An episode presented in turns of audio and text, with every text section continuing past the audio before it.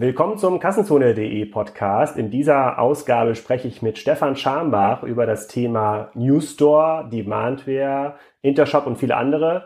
Für diejenigen unter euch, die Stefan Schambach noch nicht kennen, das ist wahrscheinlich einer der erfolgreichsten Tech-Gründer in Deutschland. Ähm, der Gründer von Intershop, der Gründer von Demandware, gerade für fast drei Milliarden Dollar an äh, Salesforce verkauft und jetzt mit Newstores, einem sehr, sehr spannenden E-Commerce-Technologieansatz in Berlin unterwegs Berlin und Boston. Äh, wir diskutieren über den E-Commerce-Markt, äh, was heute Händler und Hersteller so interessiert und warum Newstores eine coole Technologie für ähm, einige Marktteilnehmer sein kann. Bevor es hier in den Podcast geht, äh, möchte ich mir bedanken für das viele schöne Feedback, was wir zu, zu meiner neuen Assistentin bekommen haben, Susi. Und auch in dieser Folge stellt sie wieder ihre neuesten Erkenntnisse zu unserem Podcast-Sponsor Concardis vor. Und an dieser Stelle möchte ich Susi einfach mal fragen, sag mal, du hast jetzt ja einige Zeit gehabt, dir Concardis anzuschauen. Was hast du denn erlebt? Also ich muss dir sagen, ich bin völlig begeistert von Concardis. Es ist einfach, es ist easy und tatsächlich hat es mir besonders die Pay Engine angetan mit den zwei super Features Paylink und Mini Webshop. Der Paylink äh, sorgt dafür, dass du keine Papierrechnungen mehr hast. Du kannst ihn per E-Mail versenden, per SMS oder WhatsApp. Und der Mini Webshop ist perfekt für ähm, stationäre Händler, die online gehen wollen. Du kannst zwischen 10 und 15 Artikel online verkaufen, einfach per Drag und Drop das Ganze erstellen. Das ist full responsive auf allen Devices nutzbar und du kannst es 30 Tage lang in der Vollversion kostenfrei testen. Und sag mal, Susi, du hast beim letzten Mal gesagt, man kann sich das irgendwo vor Ort anschauen und auch günstig äh, installieren. Wo war das nochmal? Ganz genau. Du kannst auf concardis.com slash Kassenzone das Ganze herunterladen und du kannst Concardis auf der Internet World Messe in München persönlich kennenlernen. Susi, vielen Dank. Ich glaube, wenn jetzt noch ein Hörer unter den Podcast-Hörern ist, der sich das nicht bei der Messe anschaut oder runterlädt, dann weiß ich auch nicht mehr. Vielen Dank für deinen Support. In der nächsten Ausgabe bin ich mir ziemlich sicher, sprechen wir über einen neuen Podcast-Sponsor. Aber noch vielen Dank an Concardis an dieser Stelle und allen Podcast-Hörern viel Spaß mit dem Podcast zum Thema E-Commerce-Technologie mit Stefan Schambach. Hallo Stefan, willkommen zum Kassenzone.de Interview. Heute zum Thema Demandware, Intershop, insbesondere New Stores. Sag doch mal, obwohl du einer der berühmtesten Podcast-Gäste bisher bist bei Kassenzone, wer du bist und was du machst. Ja, mein Name ist Stefan Schambach, ich bin Gründer und CEO von New Store. Meine Karriere habe ich im Wesentlichen mit dem Bauen von E-Commerce-Plattformen und den entsprechenden Firmen verbracht, äh, angefangen mit äh, Intershop in den späten 90ern ähm, weiter über Demandware, äh, cloud-basiertes E-Commerce-Prinzip. Äh, Demandware wurde vor ein paar Monaten an äh, Salesforce verkauft und äh, seit ähm, Anfang 2015 habe ich eine neue Firma am Start, die heißt Newstore. Ist ähm, eine US-Firma, Headquarter in Boston. Softwareentwicklung haben wir äh, vorwiegend in Berlin, haben auch noch eine Außenstelle in äh, Hannover und eine in Erfurt. Aber wir zeichnen das jetzt hier ja auch in Berliner Office auf. Genau. Insofern ist das tatsächlich da, wo die Plattform entsteht. Sehr cool. Und ähm, nur damit die Hörer, die dich noch nicht so gut äh, kennen, obwohl du wahrscheinlich einer der ähm, äh, berühmtesten Tech-Gründer bist in Deutschland, ähm, Intershop und Demandware, neulich auch New Stores, die haben so ein bisschen ähnliches ähm, Setup USA, Deutschland. Intershop hast du, glaube ich, in Jena gegründet, Ende der 90er äh, Jahre. Ist das, ist das ungefähr richtig vom, vom Zeitraum? Und bist dann mit Demandware Mitte 2000er, glaube ich, äh, an den Start gegangen. Stimmt, kommt das ungefähr hin? Ja. Und mit dem ähnlichen Setup das hängt einfach damit zusammen, dass man Markt, weltweite Marktführer im Softwarebereich nur sehr schwer aus Deutschland heraus aufbauen kann. Da ist die USA viel geeigneter dafür. Gab sicherlich Unterschiede zwischen Intershop, äh, Newstore und äh, Demandware. Bei Intershop haben wir tatsächlich in Jena angefangen, aber frühzeitig entschieden, wir wollen das Headquarter in San Francisco haben und haben dann die Softwareentwicklung ähm, aber komplett äh, aus Deutschland gemacht. Bei Demandware war es anfangs ähm, ein reines US-Unternehmen. Dann haben einige Mitarbeiter Heimweh gehabt, wollten nach China zurück. Da haben wir gesagt, okay, wir machen ein kleines Büro für euch, da äh, müsst ihr nicht kündigen. Oder San Francisco ähm, nach China. Okay. Ja, das war in dem Fall von, äh, von Boston nach China. Okay. Und äh, die haben dann aber dort weitere Leute eingestellt und mittlerweile hat eben äh, Ironie des Schicksals, ähm, Salesforce eine Niederlassung mit 200 Leuten in äh, Jena. Ja. Und äh, bei äh, Newstore haben wir es praktisch von Anfang an so gesagt, äh, gemacht, dass wir sagen, okay, wir ähm, suchen eine Stadt, die junge Leute anzieht aus aller Welt. Und Berlin ist dort momentan einfach, ähm, sage ich mal, weltweit vielleicht sogar die beste Stadt für diesen Zweck. Ja, das merken wir mit Sparker auch gerade, dass das gar nicht so schlecht ist, hier in Berlin zu sein. Und ähm, bei äh, Demandware habe ich in, in den letzten Monaten mitbekommen, das wird auch gerade umgebrandet. Ich glaube, das heißt jetzt Salesforce Commerce Cloud. Ja, das, das heißt jetzt als, Salesforce Commerce Cloud, das ist korrekt. Jetzt gar nicht mehr als eigenes, als eigenes Label auf. Und sag noch mal kurz dazu, du sagst, man kann aus Deutschland heraus nicht, äh, nicht so gut Tech-Unternehmen ausbauen und ausgründen. Ist das ist das, äh, liegt das an Marketing? Hat das Marketinggründe? Ja, sagen wir so, gründen kann man schon, ja, aber wenn man jetzt den Anspruch hat, in einer bestimmten Kategorie wirklich global äh, Marktführer zu sein, dann muss man hier die besten Ausgangsbedingungen haben. Dazu zählt zum Beispiel Zugang zu Kapital, aber auch Zugang zu einem großen homogenen Markt. Und eigentlich ist äh, die beste das beste Land heutzutage ist China, noch besser als die USA. Was in China einem ähm, sagen wir, angehenden Unternehmer geboten wird, was äh, Gründung, Kapital und Größe des Marktes angeht, ähm, ähm, gibt es so noch nicht mal in den USA. Ne? Aber das trifft natürlich nur auf ähm, ja, chinesische Staatsbürger zu, die dort auch Familie, Netzwerk, Freunde und so weiter haben. Es ist sehr, sehr schwierig für einen europäischen Gründer dort in China Fuß zu fassen. Aber man kann als europäischer Gründer durchaus in den USA Fuß fassen. So weit weg ist das ja kulturell nicht und ähm, deshalb ist das für mich sozusagen das Modell geworden. Man sagt, ähm, äh, also wenn es praktisch ähm, aufgrund der Nichtverfügbarkeit solcher Mengen an Venture Capital ähm, oder dass es, dass es praktisch keine Börse in Deutschland gibt.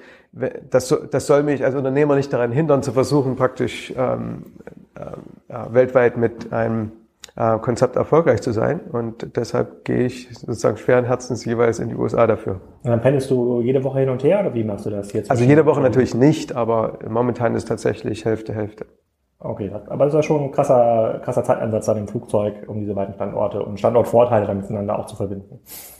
Ja, mittlerweile sind wir mit Videokommunikation allerdings so gut, dass nicht alle Mitarbeiter reisen müssen. Ja? Also wir, War das früher bei Intershop anders und bei Demandware in der Gründungsphase? Ja, also äh, das, das hat ja alles nicht funktioniert mit dem Video damals. Ja? Also selbst die teuren Videoconferencing-Anlagen, die sind dauernd ausgefallen, mit ISDN basiert und so weiter, das ging ja alles nicht richtig. Ja? Ähm, eigentlich funktioniert Videoconferencing als tägliches Tool so richtig erst seit zwei Jahren. Und das macht er dann hier quasi am Standort dann mit Boston? Wir haben eine Videokultur. Ja? Also jeder Mitarbeiter ist täglich in irgendwelchen Videomeetings mit drin. Und die sind tatsächlich viel effizienter, wenn man sie richtig aufsetzt, als Telefonmeetings. Und äh, man kann eben auch äh, Bildschirminhalte sharen und so weiter und so fort. Und äh, es gibt super Tools mittlerweile dafür. Also Zoom kann ich nur empfehlen. Okay. Bin ich nicht dran beteiligt, aber es hat uns äh, äh, praktisch schon äh, ganz viele. Bist du als Investor Nerven aktiv, gespart. also neben deinen eigenen Gründungen bei? Momentan nicht. Der... Also momentan mache ich als, als Investor nebenbei gar nichts. Ich habe einfach dafür keine Zeit. Okay, aber das, das, ist, das, ist eine, das ist eine klare Ansage. Und sag mal, die diese verschiedenen ja, Shop-Systeme oder Shop-Ansätze, die du gegründet hast, ist das, die über die Jahre auch entstanden sind, ähm, im Markt jetzt mal so ein bisschen die kurze Zusammenfassung. Demand wäre jetzt eigentlich sowas wie Intershop Hybris in der Cloud, quasi eine Enterprise-Technologie in der Cloud, eine der ersten, die das auch auf dieser großen Skala ähm, gemacht haben. Haben sich die Kundenanforderungen über die Zeit verändert oder sind das andere Kundengruppen, die du aufgeschlossen oder identifiziert hast, genauso wie es jetzt mit Newsstores ja auch scheinbar der Fall ist? Oder äh, wie, wie hat sich das ergeben? Na gut, also wir haben relativ früh, und zwar 2002, 2003, oder ich habe das zumindest gesehen, äh, dass äh, die damaligen Intershop-Kunden äh, Schwierigkeiten hatten, die Systeme zu betreiben. Und zwar fand dort massives Wachstum statt, gerade bei sehr großen Unternehmen wie Otto. Und jedes E-Commerce-Wachstum führte dazu, dass eben bei der Skalierbarkeit oder bei der Hardware oder bei der Architektur ständig Änderungen gemacht werden mussten. Ähm, und dafür die Marketingleute, die praktisch sich das ein oder andere neuen Feature oder ein besseres Suchen so weiter, die, deren Wünsche wurden praktisch nie berücksichtigt. Ja. Und äh, man muss sich eben vorstellen, so ein E-Commerce-System, wie man das damals aufgebaut hat, das bestand ja nicht nur aus der Software und dem Server, sondern aus 20 verschiedenen Komponenten, die auch bei jedem Kunden anders waren. Also Dinge wie äh, Speicher, äh, Storage, äh, Load Balancer, äh, Firewall, ähm, äh, Datenbanksystem, äh, die, die verwendete Server-Hardware, die Netzwerk-Hardware und so weiter und so fort. Ja. Ähm, äh, und dann alle möglichen Monitoring-Tools noch unten drüber. Und die müssen alle miteinander integriert werden. Und das Ganze wird dann noch in eine ERP-Backend-Landschaft integriert, die auch bei jedem anders ist. Und das führt zu einer Komplexität, mit der ein Unternehmen, was originär ähm, Handel betreibt und kein ähm, Softwareentwicklungsunternehmen ist, natürlich zu ähm, Schwierigkeiten. Ne? Und äh, damals habe ich zum ersten Mal, also das war so glaube ich 2002, äh, herum von der damals sehr, sehr jungen Firma Salesforce gehört und überlegt, kann man das nicht auch mit E-Commerce machen? Und zu dem Zeitpunkt war absehbar, dass Linux eines Tages mal ein kommerziell verwendbares äh, Betriebssystem werden wird. Das war nicht jedem klar, aber es war irgendwie, die Experten könnten das schon sehen. Ne?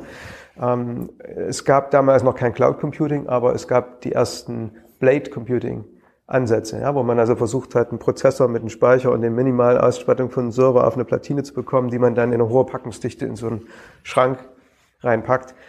Und ähm, dann hatten wir auch eine ganz gute Idee, wie wir eine Skalierung automatisieren konnten. Und da war so die Idee für ähm, äh, praktisch ähm, E-Commerce im Cloud geboren. Ich habe damals versucht, das innerhalb von Intershop umzusetzen. Habe also das gesamte Jahr 2003 versucht, dafür interne Ressourcen oder externe Ressourcen in Form von einem Investment zu bekommen, um die Idee umsetzen zu können. Ähm, es war praktisch in einem bestehenden Unternehmen, also bei Intershop, unmöglich. Es war einfach nicht möglich. Es, es spielte keine Rolle, dass ich sozusagen ähm, letzten Endes alles hätte entscheiden können. Ähm, es war ähm, aufgrund äh, des Innovators Dilemma, bekanntes ja. Problem, einfach nicht möglich, das innerhalb vom Unternehmen zu machen.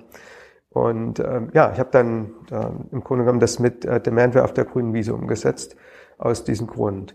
Und anfangs war tatsächlich der einzige Unterschied, wenn man so will, dass wir in der Cloud waren. Ähm, aber dann kamen Dinge dazu, wie wenn wir ein Feature entwickelt haben, hat es sofort jeder Kunde ohne Migration. Ja?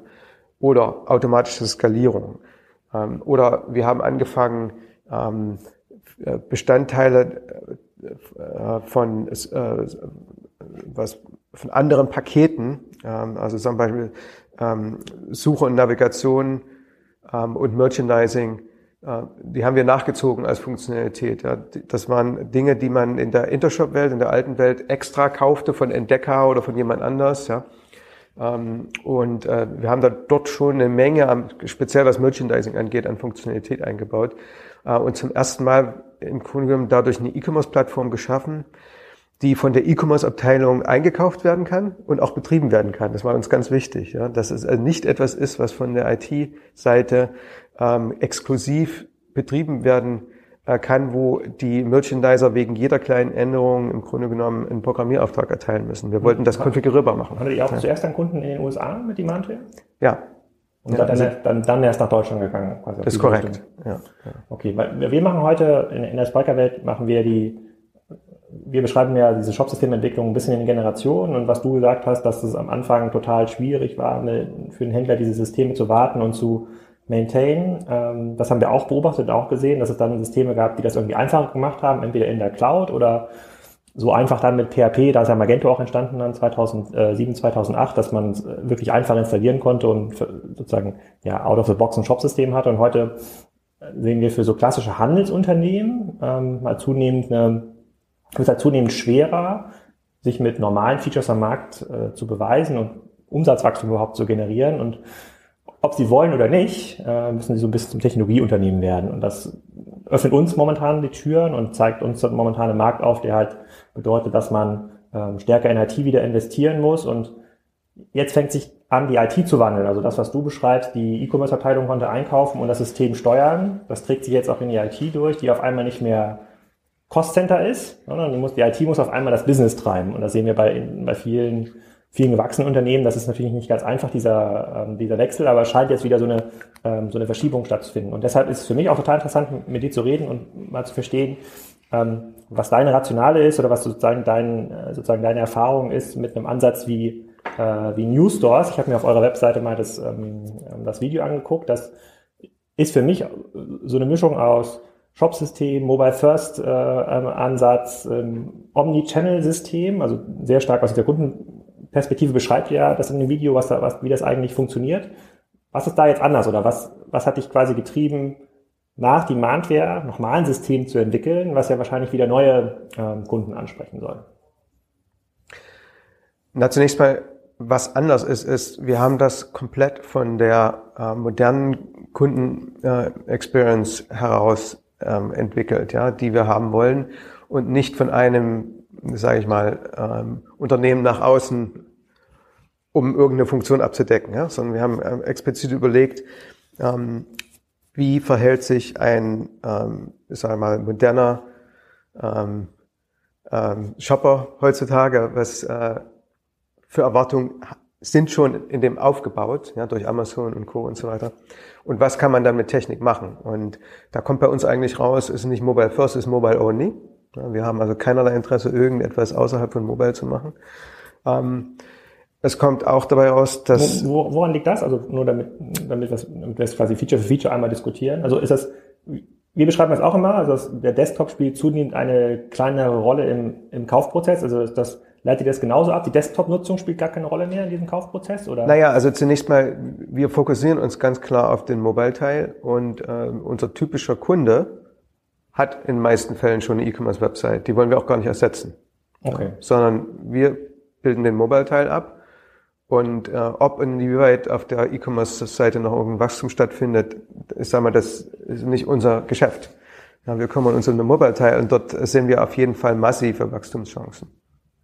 Und dieser Mobile-Teil, kannst du das mal ein bisschen beschreiben? Aus der, also was sind das für Kunden, die das einkaufen und einsetzen, die dann neben ihrer E-Commerce-Website, www.webseite.de, äh, da kann man, da kann der Kunde irgendwie einkaufen. Also was macht er bei euch anders als bei, das, die Webseite könnte ja auch eine mobile Version haben. Also die, die könnte ja mhm. responsive sein, da könnte man auch einkaufen. Also was, was kann man bei euch mehr machen oder was ist bei euch anders im Kaufprozess, was dieser was diesem Mobile First Ansatz irgendwie mhm. entspricht. Gut, also erstmal empfehle ich jeden, der sich nicht genau vorstellen kann, was Newstore macht, sich das Video anzuschauen. Das, das bin ich auch im Podcast ein. Ich verlinke das, dann super, kannst du es Super. Ähm, ähm, das zeigt eben wirklich eine völlig andere Consumer Experience als das, was man bisher von E-Commerce gewöhnt ist. Und äh, zwar eine, die die Marke gesamtheitlich mit einbezieht, eben nicht nur den Shopping-Prozess online, sondern eben auch äh, den ähm, Shopping-Prozess im Laden ja, und die verschiedenen Querverbindungen, die es dazwischen geben kann. Ähm, wir sehen an den Daten, die also speziell der vergangenen äh, zwei Jahre, dass wir auf eine, sage ich mal, äh, Smartphone-only Zukunft zugehen, was, äh, was E-Commerce angeht. Die mag heute noch nicht da sein, aber äh, sie ist an den, an den Trends ganz deutlich zu erkennen, äh, dass es dorthin gehen wird. Und äh, wenn man ein ähm, Smartphone als primäres Shopping-Tool äh, einsetzt, dann ist es im Gegensatz zum Laptop, der zu Hause irgendwo auf dem Tisch steht, eben auch etwas, was man ständig mit sich hat. Und zwar auch, wenn man ähm, etwa in einem Laden ähm, ist und dort äh, kauft.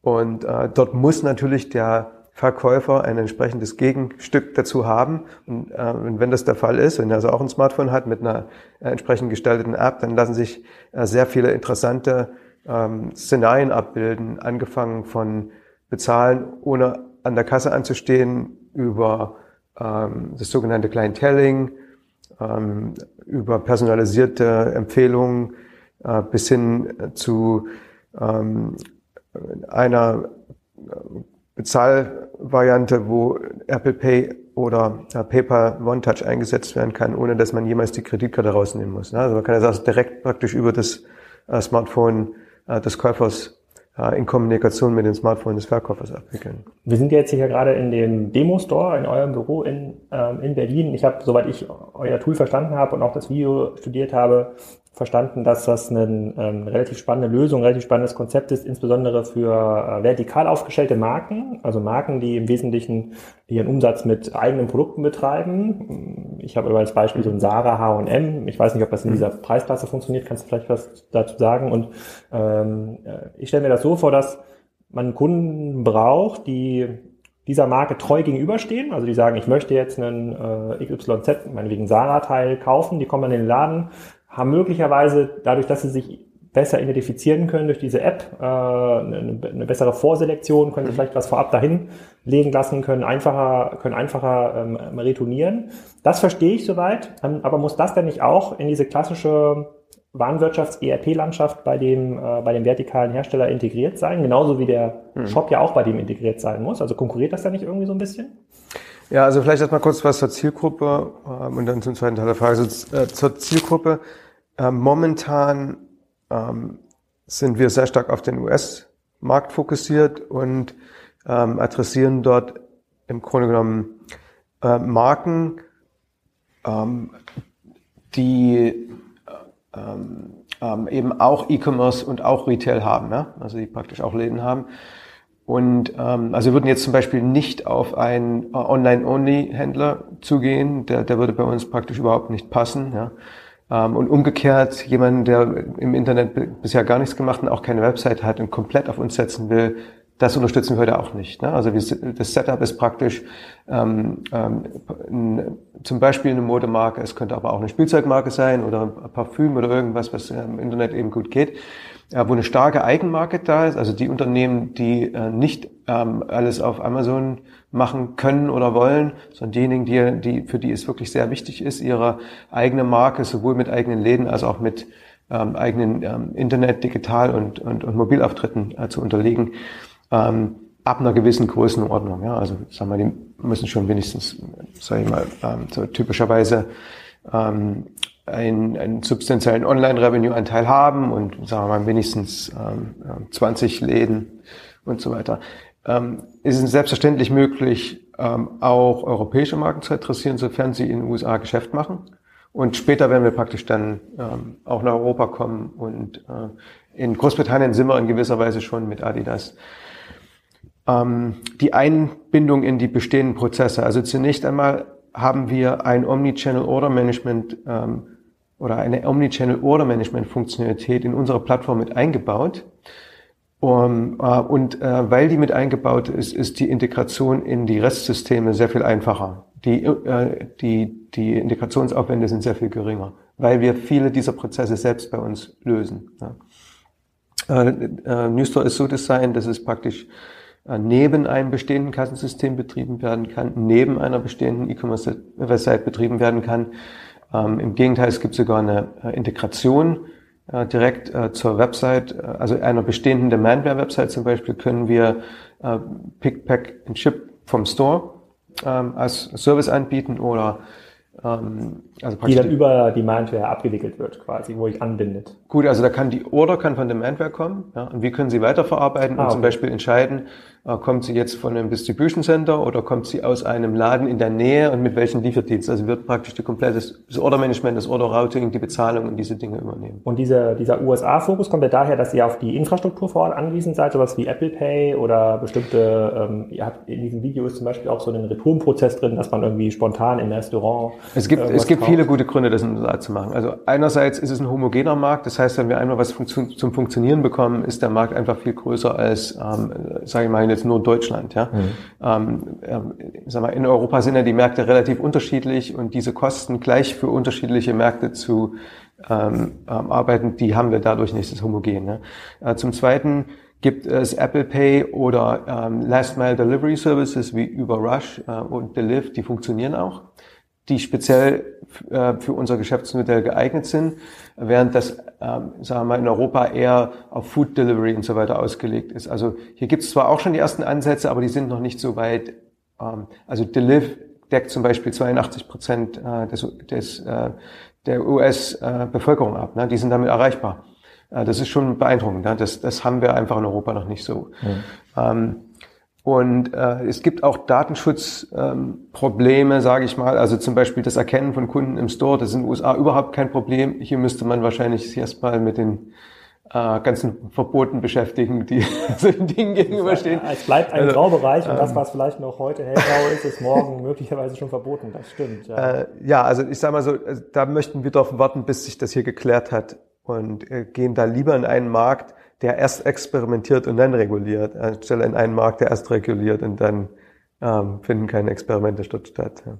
Okay, das verstehe ich. Also diese ganze Infrastruktur, das bedeutet aber auch, dass man, dass man, dass ihr auch in eher so Metropolen wie New York oder San Francisco oder Boston anfängt, wo auch diese neueren Dienste wie Apple Pay, äh, über, über Rush und Co. auch schon etabliert sind. Also genau. wo diese ganzen, diese ganzen ähm, Szenarien, die ihr aus Endkundensicht äh, beschreibt, tatsächlich auch ähm, ähm, eintreten können. Ne? Also, ja, aus Endkundensicht muss man sich so vorstellen. Also wenn man in so einer Metropole lebt, wo es äh, praktisch äh, Filialen äh, eines unserer Kunden gibt, dann gibt es eben zusätzliche Services wie diese ähm, Rush Delivery, ja, dass es in einer halben Stunde da ist oder dass man sagt, ich brauche es morgen zwischen 19 und 19.30 Uhr. Wie funktioniert Uhr. diese Rush Delivery? Also ein Laden kann äh, über irgendwie buchen und sagen... Das macht, das macht unsere Plattform automatisch. Okay. Also da braucht kein äh, extra Buchung stattfinden, sondern in dem Moment, wo ein äh, Verkäufer in einer Filiale von uns ausgewählt wird, er kümmert dich um diese Bestellung und das auch akzeptiert hat und auch gesagt hat, ja, diese Größen, äh, Farbenkombination habe ich. In, in dem Moment wird der Lieferdienst gerufen und während der äh, Verkäufer das sozusagen zusammenpackt, äh, die Belege ausdruckt, das in eine Tüte tut, äh, fährt der ähm, Lieferservice ran und die treffen sich auf der Straße. Und damit ist die Übergabe ohne Parken möglich. Okay, das heißt, ihr kümmert euch dann um die Faktorierung, Verrechnung, dass der richtige Kunde das an der richtigen genau. Adresse bekommt zur richtigen Zeit. Genau. Und das ist auch wiederum mit Apple Pay ähm, gefahrlos möglich oder auch mit PayPal One Touch, ähm, weil äh, dort, äh, sagen wir, diese Sicherheitsmaßnahme, die man bei normalen Kreditkartenbezahlungen braucht, dass man nur an bestimmte Lieferadressen äh, liefert, mhm. äh, die braucht man dann nicht. Ne? Also das ist im Grunde genommen durch andere Art von Sicherheitsmaßnahmen abgesichert das ist in, sage ich mal, ähm, in den aller, aller, aller, aller, allermeisten Fällen definitiv äh, sich um den, der Besteller, der Besteller ist tatsächlich der Besitzer dieses iPhones. Ja, glaube ich, also das macht auch, ist sozusagen daraus ist auch relativ klar, ist klar erkennbar, warum man sich erstmal in diesem Markt äh, mit dem Modell äh, beschäftigt, weil das Video, was er zeigt, was ja hoffentlich alle diesen Podcast hören und sehen, jetzt auch nochmal anschauen, ähm, ähm, ist auch schon, also das sind aus meiner Sicht so der ein oder andere Edge Case dabei, aber es liegt ja eher daran, dass das für uns heute noch nicht so normal ist oder weil halt das Thema Mobile Shopping noch nicht gleich verteilt ist. Das ist genauso wie Cloud Commerce vor, vor 15 Jahren. Das ist schon sozusagen schon, ich denke schon sehr weit. Äh, Klar, und äh, ich, ich äh, will ja auch nicht verschweigen, wir sind ja ganz früh in der Entwicklung und ähm, sicherlich ist nicht alles, was wir da in dem Video zeigen, schon in der Breite vorstellbar. Und da ist bestimmt auch das eine, das eine oder andere drin, was dann am Ende äh, doch nicht so äh, umgesetzt wird, wie zum Beispiel äh, Instant Exchange. Ähm, da sagen alle, das ist wunderbar, aber haben wollte es noch keiner. Glaube ich, ja. Aus Ladensicht, also aus Kundensicht ist das, macht das schon extrem, ach, da läuft auch das sogar im Hintergrund das Video. Aus Kundensicht macht das schon Sinn, aus Ladensicht, das äh, kann ich total verstehen. Habe ich mir auch überlegt, als ihr das, als ihr das gezeigt habt, dass das. Aber äh, es, es, es, es steht ähm, exemplarisch für die Dinge, die man machen kann, wenn man diese API gesteuerten Lieferservices äh, zur Verfügung hat. Ähm, wenn man tatsächlich sich auf mobil konzentriert, wo man eben auch die GPS-Position von dem ähm, Kunden und vom Fahrer, wo man diese, diese Daten alle hat. Ja, was, ja. Äh, da kann man, oder was man machen kann, wenn äh, die Bezahlung praktisch nicht oder nur mit äh, völlig unvertretbaren Aufwand, äh, äh, sagen wir mal, äh, durch Betrug gestört werden kann. Ne? Also wenn man diese Dinge so ähm, in Echtzeit und verlässlich organisieren kann, dann sind ganz andere Geschäftsvorfälle möglich, an die man so gar nicht denkt. Und äh, was erklärst du den Kunden? Wir erleben das ja in der Spiker-Welt auch immer hinsichtlich Hardware, Demandware und diesen ganzen IBM-Solutions, mit denen wir immer äh, sozusagen in der Pitch-Situation stehen. Was erklärst du denn den Kunden, die sagen, ähm, kann ich das nicht auch mit Shopify und Magento einfach bauen? Weil so ein Bestellservice ist nicht nur eine mobile Webseite, die man mit Apple Pay ähm, verbinden muss. Also oder kommt überhaupt die Situation, dass Kunden das so fragen? Nein weil ihr so neu seid oder sozusagen erzeugt ihr diese Nachfrage bei den Kunden? Also sag mal so, wenn wir so etwas ähm, korrekt aufbauen wollen würden, wäre das ein massiver Aufwand. Die Kleinen können sich's nicht leisten. Das, was äh, jetzt hier gerade, äh, also das wirklich aus, sag ich mal, Einzelkomponenten Open Source, eine Entwicklermannschaft, können sich, es können sich in allermeisten Fällen nicht leisten und äh, die größeren äh, auch für dieses sehr teuer. Ne? Also ich habe jetzt äh, gerade ganz frische Zahl, ich war letzte Woche in Los Angeles, haben wir so ein äh, ähm, ja, so ein, äh, sagen wir, so ein CEO-Dinner ge gemacht mit, mit äh, verschiedenen Brands. Da war eine große Marke dabei, die macht das intern. Ja? Also die haben praktisch das, was ungefähr das, was wir als Plattform anbieten, selbst entwickelt für sich selbst. Ja? Für diesen Use Case. Mhm. So. Und äh, allein die Consumer App, ja, die kostet 600 bis 800.000 Dollar pro Jahr. Ja? Das ist das, was die praktisch, die, das ist die Mischung aus den internen Kosten und den Agenturkosten die die haben, die zu maintainen. Hm, okay, und das ist dann euer Ansatz. Wie, ist, das, ist das ähnlich wie die Mantler gehost, ein Cloud gehostetes System, was äh, der Kunde dann über die Cloud bekommt, oder ist das eine On-Premise-Lösung, die bei jedem Kunden individuell Das ist eine Cloud-Lösung. Also wir glauben grundsätzlich, dass ähm, also Business-Anwendungen sind Cloud-Lösungen. Fertig. Also warum würde jemand selbst äh, mit, also sie läuft auf äh, Amazon Web Services ja, und äh, also ich, ich glaube daran, dass es für standardisierbare äh, Geschäftsanwendungen äh, an, eigentlich an der Cloud nichts vorbeigibt. Ja. Das glaube ich auch. Also ich bin in der gegenteiligen Welt ja unterwegs, in der ja Kunden sagen, über den Standard kann ich mich nicht mehr differenzieren im Markt. Da ist aber die Webseite auf einmal das Produkt. Bei euch ist ja die Webseite ist ja ein Service, um ein Produkt, wie zum Beispiel diese Kleidung, genau. die hinter dir hängt, genau. auszuliefern. Das, das, das ist komplett der Gegenteil, also sozusagen diametral auf der anderen, auf der anderen Seite des Marktes.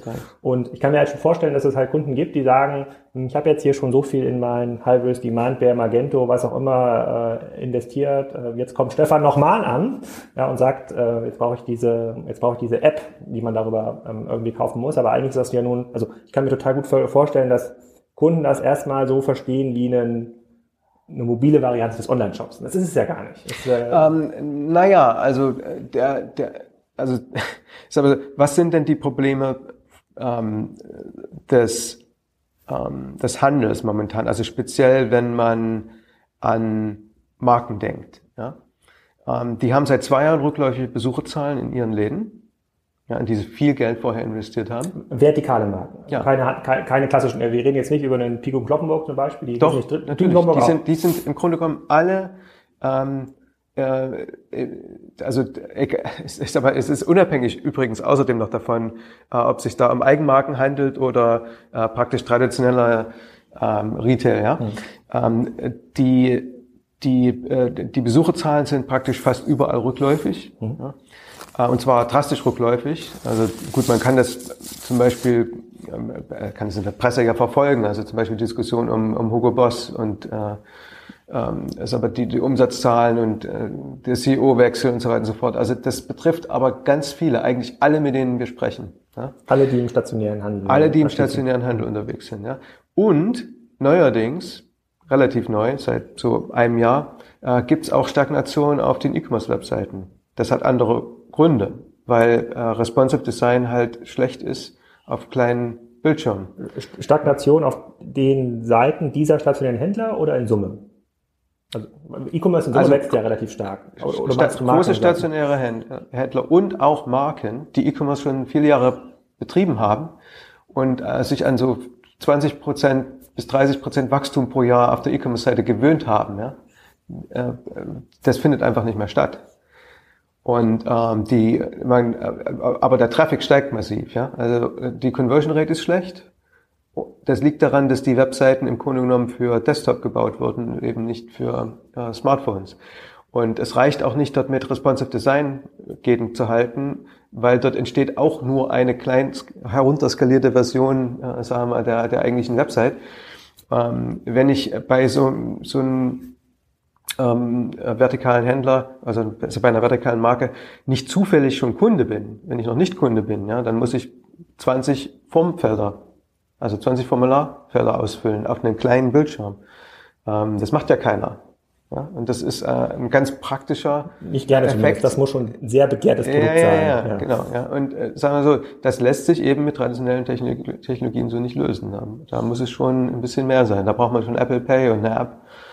Ähm, hm, ja, also gebe ich da vollkommen recht. Also wir sehen ja auch diese Stagnation, also insbesondere die, auch diese sogar große Online-Pure-Player in den letzten Jahren viel gewachsen sind, die noch nicht mal das Thema stationär hatten, merken diese Stagnation ja auch. Also in, in der westlichen, also zumindest in Europa, da kennen wir die Zahlen ja relativ gut, sind, ist es ja vor allem Amazon, das profitiert. Amazon profitiert, Markt. genau. Also Amazon ist der einzige große Profiteur und vielleicht noch Salando in Europa kann man noch mit, mit zurechnen. Ne? Und aber alle anderen verlieren. Ja. Und sie verlieren, weil sie den Kunden keine adäquate User Experience bieten. Ja.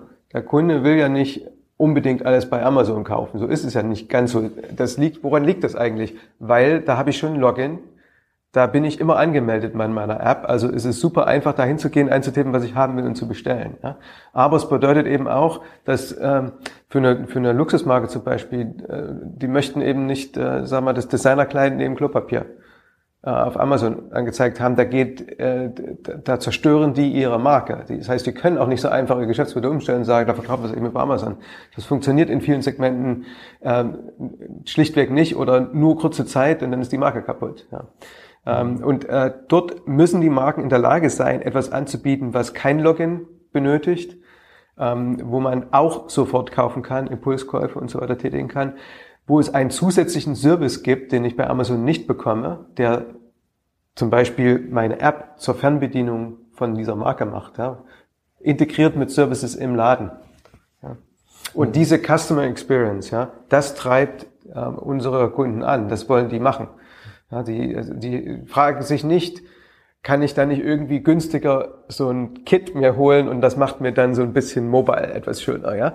Diese Firmen gibt's ja auch, die sowas anbieten, ja? Also Branding Brands zum Beispiel, ja, oder ja, also, also ich, oder ich, erlebe auch, ich, ja. ich erlebe auch ganz viele Marken, die es nachfragen. Also ich, ich, ich versuche noch kurz nachzuvollziehen. Also du hast schon recht, bei Zalando und About You zum Beispiel, der sehr weit vorne sind im klassischen E-Commerce, Fashion E-Commerce in Deutschland, die reporten schon höhere Umsätze eigentlich über die mobile Variante, die auch in der Regel gut ist bei diesen beiden Brands, ähm, als überhaupt Umsätze über die Desktop-Variante. Bei den ähm, Händlern, die noch so eine ja, so ein Desktop-First-Mobile-Ansatz haben, also im Grunde genommen mhm. einfach nur eine schlecht gestrippte ähm, ähm, Desktop-Webseite auf dem Mobile-Gerät, die sagen, ja, 20, 30 Prozent der Umsätze wobei der Kausaleffekt falsch ist, die Nachfrage ja. äh, ist eigentlich schon höher. Ne? Und in so einem Mobile First Ansatz könnte man wahrscheinlich heute schon auf 80, 90 Prozent kommen für bestimmte Marken. Also da gebe ich dir ja. auf jeden Fall, da gebe ich dir auf jeden Fall recht. Wie geht ihr denn damit mit dem Spagat um? Also ob es jetzt ein Hugo Boss ist oder andere, das wird ja auch in den USA wird es den Marken ja stationär, außer wahrscheinlich in New York Innenstadt, keine Ahnung, ähm, äh, so da ein bisschen an den, an den Kragen gehen. Die haben jetzt auf der einen Seite das Problem, dass ihre äh, ihre E-Commerce Investments, ihre normalen Webseiten nicht mehr so richtig gut funktionieren oder die haben vielleicht mal gut funktioniert, aber funktionieren zunehmend schlechter. Äh, und die Läden funktionieren auch nicht mehr so gut. Das, ähm, haben die denn eine hohe Investitionsbereitschaft, hohen Investitionswillen in so eine Technologie, ja. die ihr anbietet? Ja. Und sagen, dann machen wir, machen wir auf jeden Fall mit. Ja. Weil die diesen, weil die diesen Omni-Channel-Case sehen, also den Kunden, den sie über alle Kanäle es stimmt ja gar nicht. Eigentlich ist ja gar kein Omnichannel-Case. Das ist auch ein Omnichannel-Case. Es ist auch ein, es ist ein Mobile-First Omnichannel-Case. Ja. Und letzten Endes, wir haben herausgefunden, dass die beiden Themen zusammengehören. Das ist einfach ja. Die einfach so Wir brauchen auch keine Webseite mehr, das ist der Trick. Also im Grunde genommen ist das Omnichannel ohne Webseite. Also momentan braucht man schon noch eine Webseite. Ihr braucht, ja. aber das ist ja so, also ich verstehe Omnichannel immer so eine Art, äh, so eine Übergangsphase vom stationären zum, äh, zum Pure Player und ihr braucht eigentlich, die Webseite ist für euch auch nur eine Art Einstiegstor, weil sonst quasi dieser Aufwand, den ihr betreiben müsstet, damit das irgendwie funktioniert, also wie Warenverfügbarkeit digital äh, ähm, abbilden, bestimmte Versandprozesse irgendwie. Das ist schon alles da. Ja, das, das, ist, ja bei denen. Wenn das noch nicht da wäre, wäre es wahrscheinlich Nein, auch wenn es nicht da wäre, wäre das lohnenswert unter Umständen. Aber äh, sag mal, das ist eine Frage, wo gehen, gehen wir zuerst hin? Wir ja. gehen natürlich dorthin, wo es mehr oder weniger gut in die Landschaft passt, ohne dass es irgendein System ersetzt und möglichst so, dass die Daten schon da sind, klar. Okay, ich, ich habe noch ganz viele andere Fragen, aber wir nähern uns schon so ein bisschen sozusagen ans Ende deiner terminlichen Verfügbarkeit. Ähm, Kannst du mal ein bisschen was zum Status quo von ähm, eurer Software sagen? Ihr habt jetzt 2015, da habt ihr gegründet, hast du gesagt, oder habt eigentlich angefangen, ja. dieses System so äh, zusammen, zusammenzustellen? Ähm, wie viele Leute seid ihr an den Standorten und wo steht ihr eigentlich in dem äh, sozusagen in der Produktentwicklung? Ich habe jetzt einen Adidas-Case gesehen ja. vor kurzem, den ihr irgendwie promotet habt. Gibt es irgendwie noch andere Cases, andere Dinge? Also wir sind insgesamt äh, 150 Leute. So genaue Aufteilung will ich jetzt äh, vielleicht gar nicht so sagen, aber die äh, meisten sind, das größte Büro ist in Berlin. Ja. Ähm, ähm, wir haben zwei Kunden live, Adidas und ähm, ein, ein New Yorker Fashion Market Takun. Ähm, es gibt weitere, die in, in verschiedenen Stadien der Verträge und der Implementierung sind, aber es ist früh. Ne? Also wir sind äh, noch, äh, man kann mal mit Fug und Recht sagen, wir sind ein Startup und wie funktioniert euer Geschäftsmodell? Basiert das auch, ist das umsatzbasiert oder transaktionsbasiert oder gebt ihr sozusagen, je mehr Kunden das irgendwie nutzen auf der App, äh, rechnet ihr da noch irgendwie ab oder? Ja, das ist ein Shared Success Modell, ähnlich wie das äh, bei ähm, anderen in diesem Umfeld üblich ist. Ne? Also so praktisch ein Teil vom Umsatz, der okay. über die Plattform läuft, wird abgerechnet. Okay, und diese sozusagen die ersten größeren Installationen, die dann wahrscheinlich ja in, in New Yorker Umfeld ähm, laufen, erwartet ihr in diesem Jahr, dass sie noch live gehen? Also so richtig so forward-looking Statements möchte ich ja doch nicht geben, ja? Ja, muss du nicht. Also, ist ja nur, also, also ich finde ich finde den Case schon total interessant und ich finde, äh, ich meine, irgendwann, wenn die Leute ja fragen, also funktioniert das? Also ist das für eine, für, für, für eine, also ich glaube, es funktioniert zum Beispiel nicht für Marken, die vielleicht vom Kunden gar nicht mehr so gefragt, bin, gefragt sind. Wir, wir sehen ganz, ganz viele Cases, wo man sagen muss, ja, das Handelsmodell, das funktioniert irgendwie stationär nicht und irgendwie eine mittelmäßige Webseite hilft dem jetzt irgendwie auch nicht mehr. Klar, aber das gibt's ja, das, das gibt's ja, das gibt's ja bei den Handel und äh, ähm, bei Marken schon immer. Das ist ja kein Phänomen vom Mobilzeitalter oder vom Amazon-Zeitalter. Ne? Also es gibt eben auch mal tatsächlich den Fall, äh, dass die Produkte niemand mehr will. Ja, weil diese die spannende Frage, die ich jetzt hätte, wenn ich eine Marke wäre ne, und ich begehrte Produkte habe und hier, ich weiß nicht, was jetzt so der Durchschnittsbon von dieser, äh, von dieser Marke ist, die ihr, ihr, ihr jetzt habt, äh, würde ich halt sehr gerne wissen, wenn ich in so einen Bereich investiere und äh, diesen Omnichannel Case ähm, oder diesen, diesen Mobile First Case ähm, abbilde, also kriege ich tatsächlich einen höheren Warenkorb hin, kriege ich mehr Daten äh, über die Kunden hin, kann ich meine Stores möglicherweise effizienter oder besser ausstatten, um dann den Quadratmeterumsatz ja. zu erhöhen. Das sind ja so die Sachen, äh, ähm, äh, die mich dann treiben würden als, als Markenentscheider. Ne? Und ähm, äh, da frage, da, da, irgendwann muss man ja dafür. Also wir werden, wir werden mit Sicherheit zu gegebenen Zeitpunkt in der Lage sein, dort auch was ähm, ähm, in Zahlen dazu zu sagen. Ähm, also aus eigenen Daten sind wir da noch nicht so weit, aber die einzelnen Use Cases sind ja hinreichend in der Vergangenheit beschrieben worden. Also was passiert, wenn jemand Omnichannel richtig macht, ja, oder ähm, es gibt sehr erfolgreiche Shopping-Apps. Es gibt ja alles einzeln in Stückchen. Ja. Wenn man sich das zusammen ähm, baut, dann kann man sich vorstellen, dass es auf jeden Fall eine deutliche Verbesserung gibt. Wie viel, das werden wir ausfinden. Das ist auch durchaus so, dass es bei jeder Marke anders sein kann. Ne?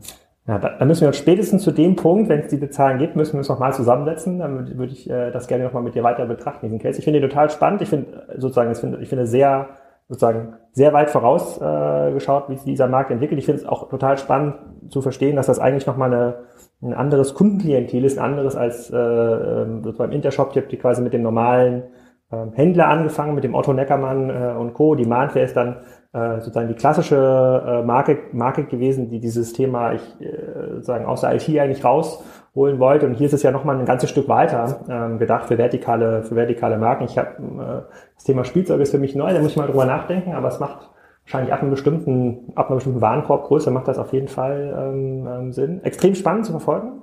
Vielen Dank erstmal für deine, äh, für deine Zeit äh, und ich hoffe, du hast noch ein paar Tage in Berlin. Klar, danke.